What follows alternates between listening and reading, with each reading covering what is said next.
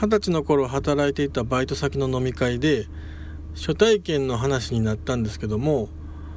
中3ですと答えた僕になぜかあ13っていう風に取られて、えー、それ以来断るごとにまあ初体験を中1で済ませてる人間は違うわなって言われるようになったんですけどなんやったら中3も嘘やからな。竹蔵です。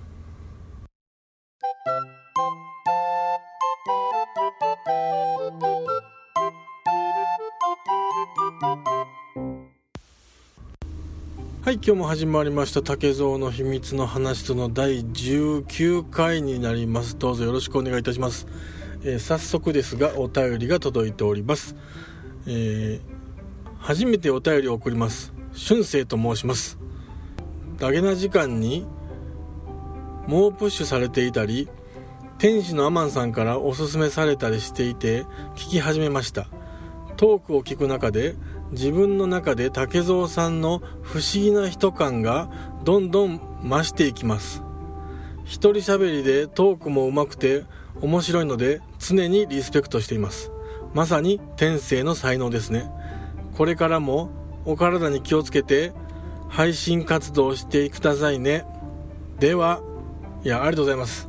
実はこの俊生さん10代なんですよね。うんあのー、まさかねあの10代のこの年になって10代の人と何かしらの接点があるとはもうちょっと僕思いも知らなかったんですけど。まあ、あの、あと、えー、天使のアマンさんって言ってるのは僕だけなんで、あの、あんまりあの、他で、あの、他のポッドキャストで、あの、天使のアマンさんって言ったって多分誰も分かってくれないと思うんで、あの、天使のは、あの、この番組だけにしてください。はい。あと、まあ、ね、あの、面白いので、えー、常にリスペクトしていますっていう、常にっていうところがまた、あの、なんていうかね、あの、じゃあいつまでっていつからいつまでってこう聞いてみたくなる今俺のことリスペクトしてた？ああ今日も俺のことリスペクトしてんじゃん。ってちょっと言いたくなるような。はい。可愛い10代の俊生君から。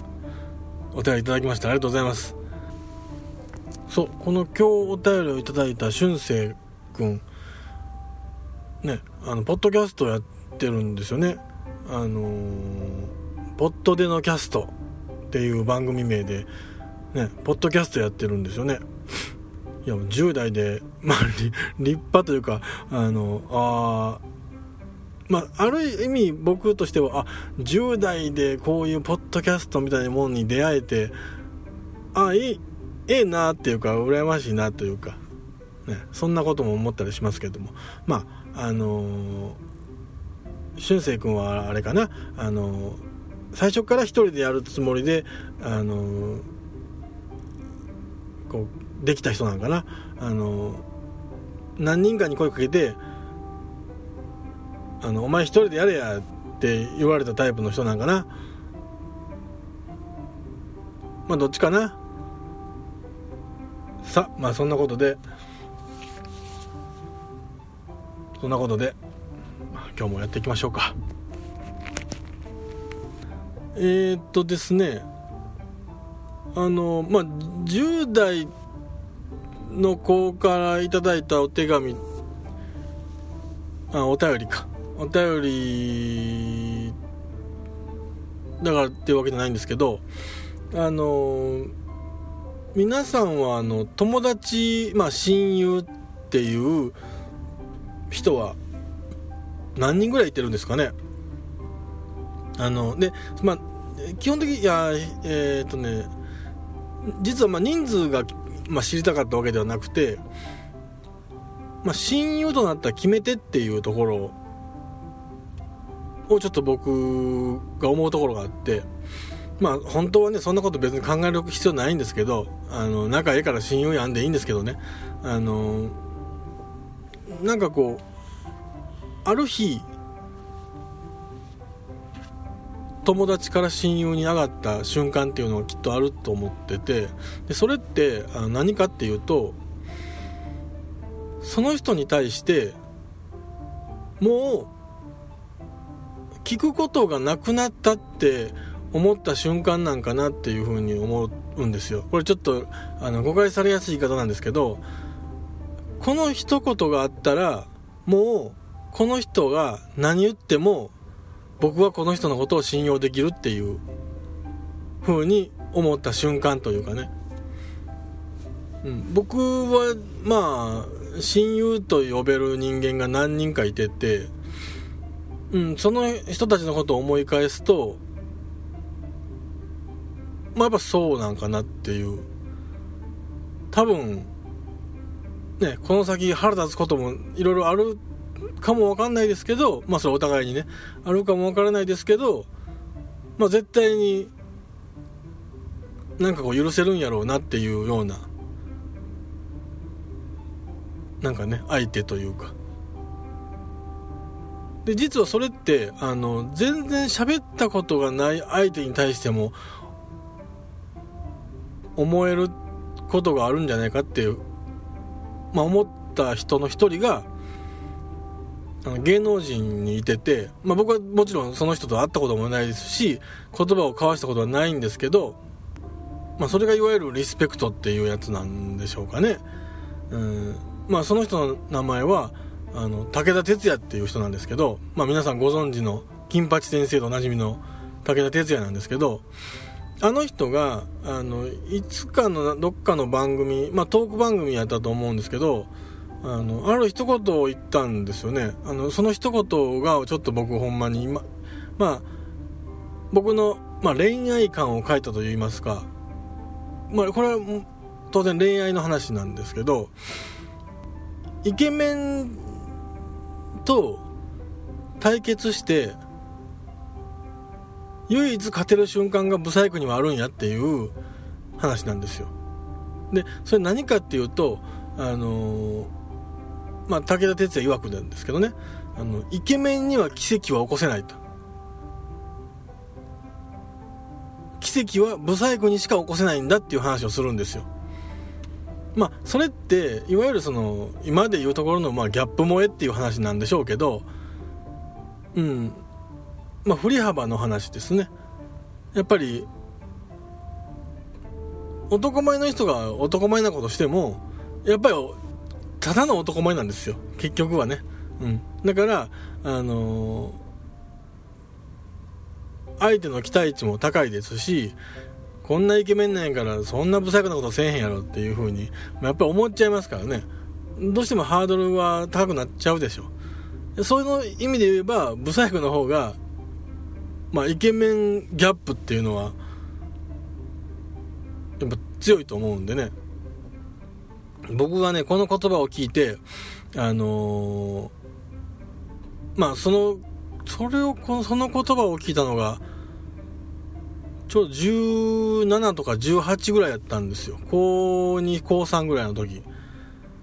であのー、ま、その言葉があったからねあの諦めなかったっていうこともありましたね。あのまあどんな美人でもっていうわけじゃないんでしょうけどねその好きになった女の子をとりあえず諦めずに、うん、あの奇跡が起こせるタイミングを常に測っていったというか。意外とねあの成功率は高かったと思いますよ。はいこう見えてこう聞いて。はい。まあちょっとねあのー、10代のあのー、子からねあのお便りいただいたんでちょっと僕も久しぶりに10代の頃をちょっと思い返してみて、えー、そんなことをなんか考えてみました。はい。まあね俊く君はあのきっとあの男前の好青年やと思うんですけどね。うん。まあ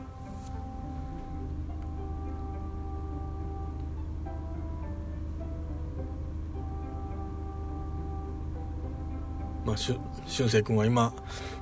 恋人はいるんですかね？まああのー、もし恋人がいたとしてこれから恋人ができるとして、えー、ね、あのこれだけは絶対にあの言わない方がいいと思うんですけどあのリスペクトしてる人間の中にあの竹蔵っていう人間がおるってことはあの言わない方がいいと思いますよはい。は？って言われますからね。は？って言われますから。はい。とまあそんなことでねあのいつものねあのあれですよ。この名台詞はここで使えはい、皆さんお待ちかね、えー、この名台詞はここで使えのコーナーがやってまいりました。今日もやってまいりましたよ。この野郎。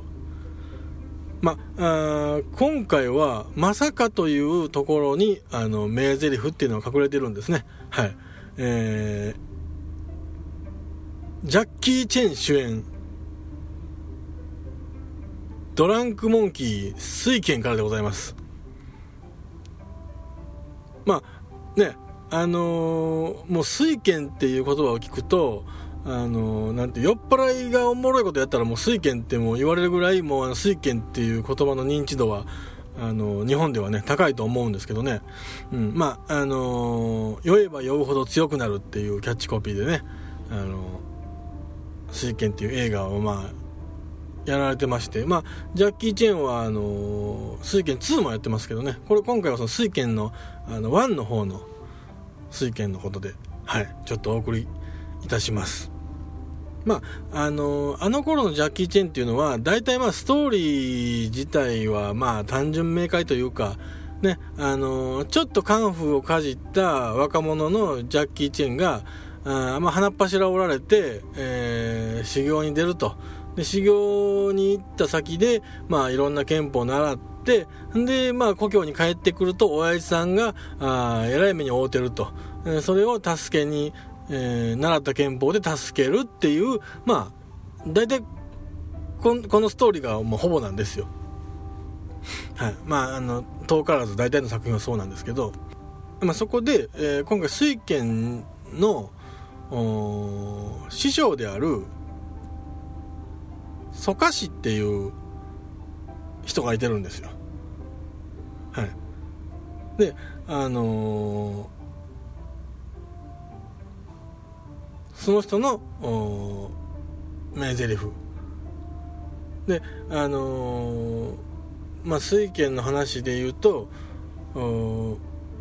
まあ、ジャッキー・チェーンはそこの水拳の蘇我氏っていうお師匠藩のとこに、えーまあ、習いに行って水拳をまあ修行するんですけど、まあ、ある日まあ水拳をまあ一通り教えた教えたところで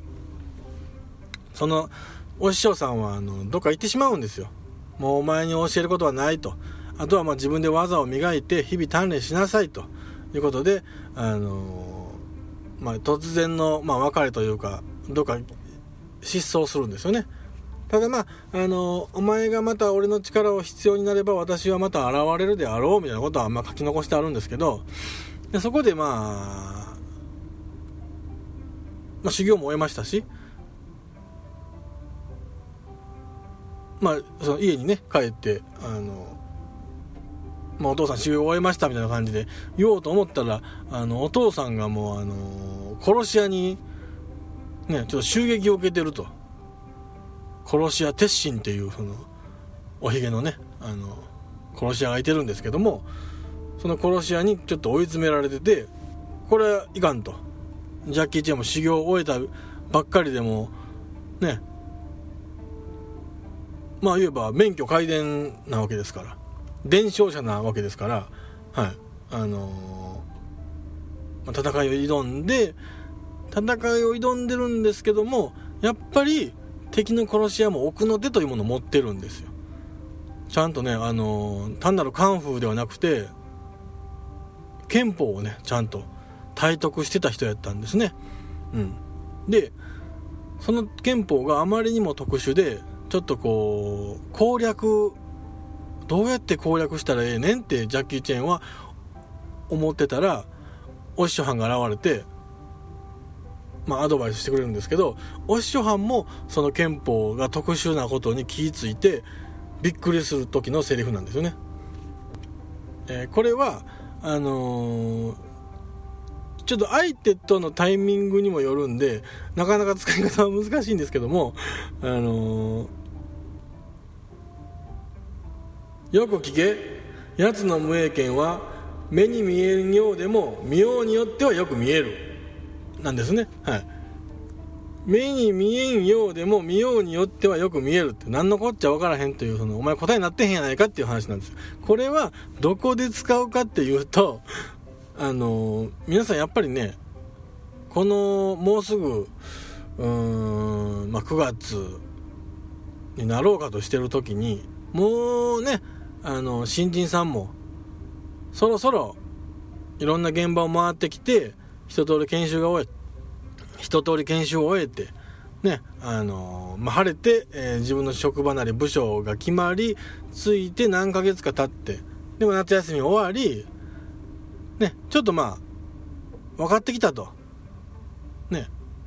なんとなくその誰が一番この組織の中で偉いんかとか、誰がこの組織の中でイニシアチブを取ってるであるとか、なんとなくこう空気読めてきたところに、ね、あのやっぱ皆さんもやっぱその後輩にアホや思われたらあかんのですよね。やっぱり舐められたらあきませんから。うん。舐められたらあきませんので常にこうやっぱり先輩とかそのね上司の威厳を保ってなければいけない。ただやっぱりねあのー、分からんことは分からないですし理解できないことは理解できないんですよやっぱりね。何歳になっても。やっぱりうん。っていう時に使うんですよ。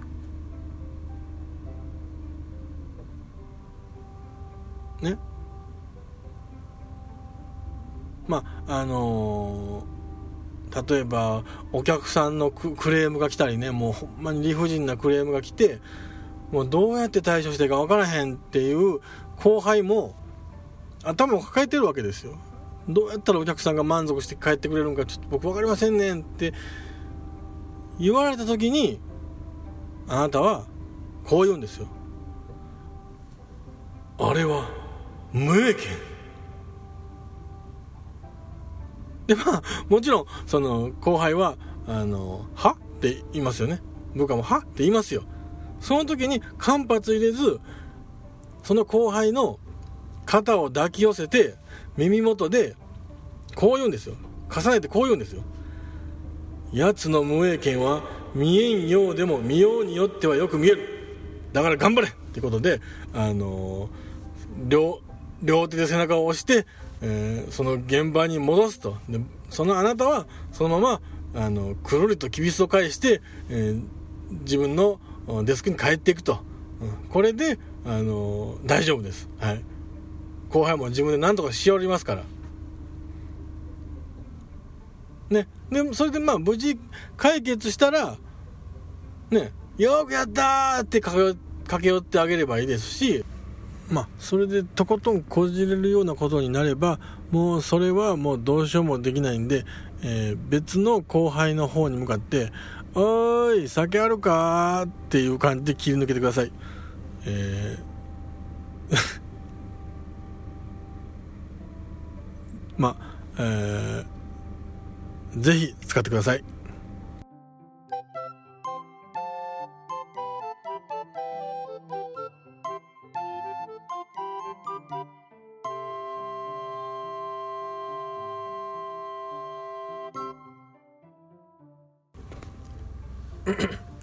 で、えー、結局まあ僕の初体験の話なんですけども まず結局僕の初体験はあまあ聞きたい人には教えますけど教えるからには僕も聞きますよ。えー、そんな気持ちの悪い人間を常にリスペクトしてくれているという俊く君のポッドキャストがあポッドでのキャストという番組です。皆さん聞いてみてください。いやなんかねあのー、一緒に頑張っていきましょうね。はい。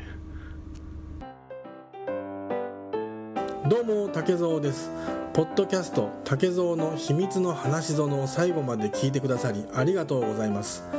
当番組では皆様のご意見ご感想また竹蔵に対するご質問も募集しております。メールアドレスは hanashizono.gmail.com 花しぞの .gmail.com です。お待ちしております。竹蔵でした。優しくしてね。